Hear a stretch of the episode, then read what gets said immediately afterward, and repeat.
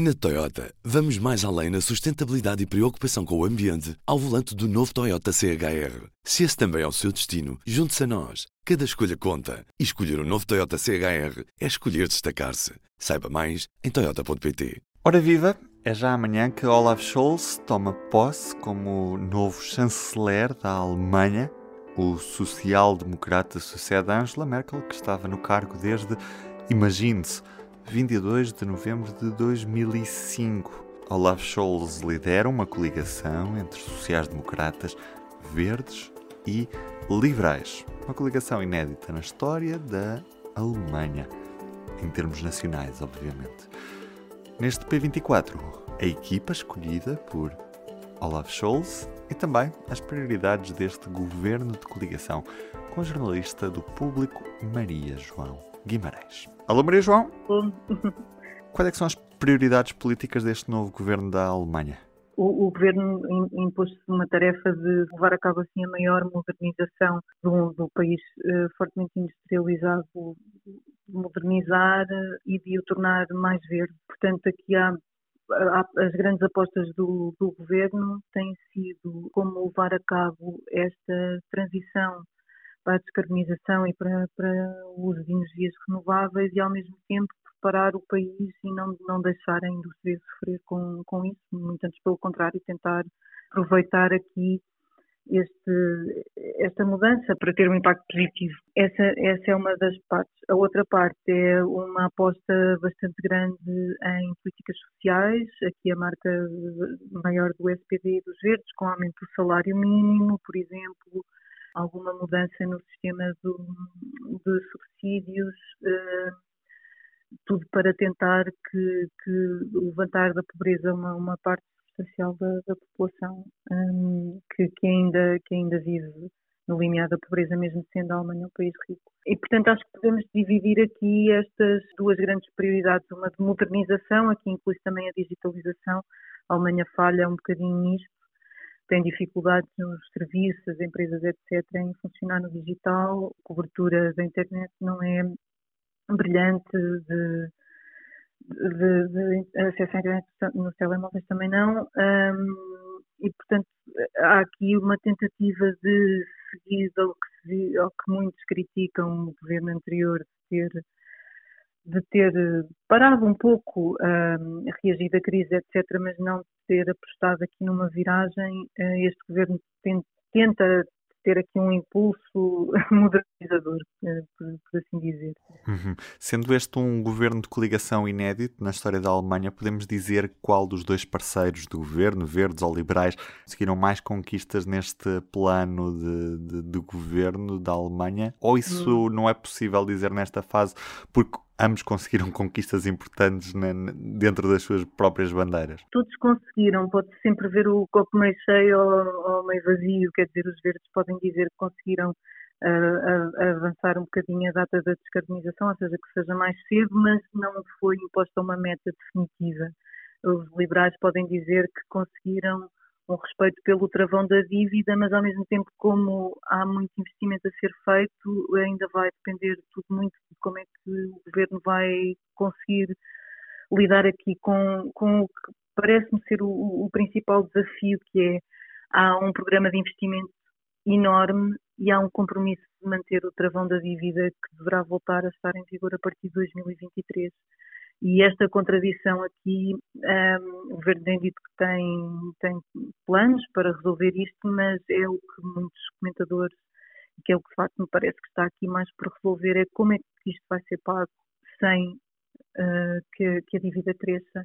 Isso também acho que é relevante depois no nosso debate europeu, porque uh, temos um Ministro das Finanças, que é, que é o líder do, dos liberais, que sempre teve uma posição muito muito forte em relação ao travão da dívida, aos limites do endividamento e, e também dentro da Europa contra a chamada União das Transferências, etc. Uh, mas, entretanto, ele já tem mudado um bocadinho o seu discurso um, e tem dito que, é claro que é muito importante ter orçamentos estáveis e sem, sem muita dívida e sem dívida, mas que a Alemanha também é responsável pela estabilidade e pela coesão da zona euro e, portanto, também é importante que os outros países possam investir. Ele também tem dito que agora não é o Ministro das Finanças dos Liberais, é o Ministro das Finanças do Governo de Coligação. Portanto, vamos ver o que é que, hum, que discussões também vão se abrir discussões na União Europeia sobre, sobre estas questões e, e o que é que vai sair daqui. Uhum. No que toca à equipa governativa, que nomes é que podemos destacar ou a quem é que devemos estar mais atentos neste novo governo de Olaf Scholz? Bom, temos o Ministro das Finanças, como já falámos, não é o Cristiano Lindner, o, líder dos liberais. Vai ser interessante ver. Uh, há duas pessoas com cargos muito importantes no governo que não têm experiência executiva, ou seja, nunca fizeram parte de nenhum governo, nem sequer de um governo de um Estado federado, o que normalmente é, é habitual que aconteça especialmente em pastas importantes, e estou a falar tanto do Ministro das Finanças como da nova Ministra dos Negócios Estrangeiros, que será Ana Helena Baerbock, a co-líder dos Verdes. São, são dois nomes a ver. A, a Ana Helena Baerbock deu uma entrevista agora a um jornal sobre a, a política externa, voltando a, a pôr a tónica naquilo que eram as prioridades dos Verdes, ter uma política externa mais orientada por direitos humanos, e aqui temos um, um, dois alvos bastante óbvios, não é? A China e a Rússia, mas também dentro da União Europeia, a Hungria, um, com as dificuldades com, com, o cumprimento do Estado de Direito. Vai ser interessante ver isto, não é? Numa altura em que se imagina que os Estados Unidos possam eventualmente, fala-se, não é? De uma possibilidade de um boicote aos jogos uh, na China, a Ana Helena Baerbock não exclui isso também, ou seja, temos aqui uma mudança de facto, potencial mudança de, Quer dizer, o governo anterior tinha tentado promover um acordo de investimento com a China, né, que depois acabou chamado no, no Parlamento Europeu. Portanto, há aqui uma, uma mudança, de facto, que vai ser interessante ver até que ponto é que se mantém e até que ponto é que vai ser possível não é? fazer, fazer esta, esta, esta viragem. Depois, ainda dos verdes, temos o Robert Habeck na Economia e Clima, um super ministério, absolutamente crucial, não é, para, para, para as mudanças que se querem fazer, sobretudo na, na parte da proteção do clima de como adaptar a, a indústria a energias renováveis, mas quer dizer, como, como é que isto vai funcionar, não é? é? Vai ser interessante ver o que é que, o que, é que vai acontecer neste Ministério. Uh, depois há, há, assim, pequenas, pequenas uh, nomeações interessantes, segunda-feira, foi a escolha do Ministro da Saúde. O, a pasta da saúde teve aqui um papel curioso na formação deste governo de coligação, os comentadores diziam que ninguém, era um ministério que ninguém queria, nenhum dos partidos queria, porque a situação da Covid neste momento na Alemanha é muito complicada, as unidades de cuidados intensivos em algumas zonas já estão completamente acima das capacidades e é, têm sido preciso transferir doentes, adiar cirurgias urgentes, etc. O pessoal de saúde está muito cansado, hum, há falta de pessoal, portanto há uma série de problemas aqui a juntarem-se nesta, nesta questão da saúde. Mas o SPD até tem a face, uma das faces mais conhecidas de comentários da pandemia, o seu especialista Carlos Altabarro. E ele hoje foi finalmente, decidiu-se que o SPD ia ficar com este Ministério e finalmente o Olaf Scholz decidiu anunciar que era ele o Ministro da Saúde. É uma pessoa que tem avisado muito para os perigos do, do coronavírus, é, fala quase regularmente, quase todas as noites em talk shows, etc. Mas pronto, como é que depois se vai comportar como Ministro? É, vamos ver, não é? Alguém que é médico, tem conhecimento do, do sistema de saúde alemão, que é um sistema complexo, é epidemiologista, economista da saúde, portanto tem imensa bagagem para lidar com uma série de questões que, que a Covid põe. Portanto, é, um, é uma pessoa do setor é, com muito conhecimento. Agora, como é que isso vai uh, traduzir em ação também vai ser, vai ser interessante ver. E esse vai ser agora o desafio do governo, porque de facto a situação está mesmo complicada e, quer dizer, há mesmo pessoas com, com cirurgias urgentes que não estão a conseguir ser, ver as, as, cirurgias feitas e é uma situação complicada. Em relação ao papel da Alemanha na União Europeia, já o temos mais ou menos claro como é que Olaf Scholz quer ter a Alemanha dentro da União Europeia, se quer mais Europa ou se está feliz com a Europa que temos neste momento? Eu, penso que a primeira viagem de Scholz vai ser a Paris, portanto há aqui claramente um empenho em, em manter o eixo franco-alemão ou até aprofundá-lo. O Scholz pessoalmente é uma pessoa muito empenhada em mais União Europeia, mais é a favor do orçamento europeu, etc. Um, mas no acordo de coligação uh, estas questões estão deixadas de forma vaga, portanto ainda há espaço para, para serem discutidas.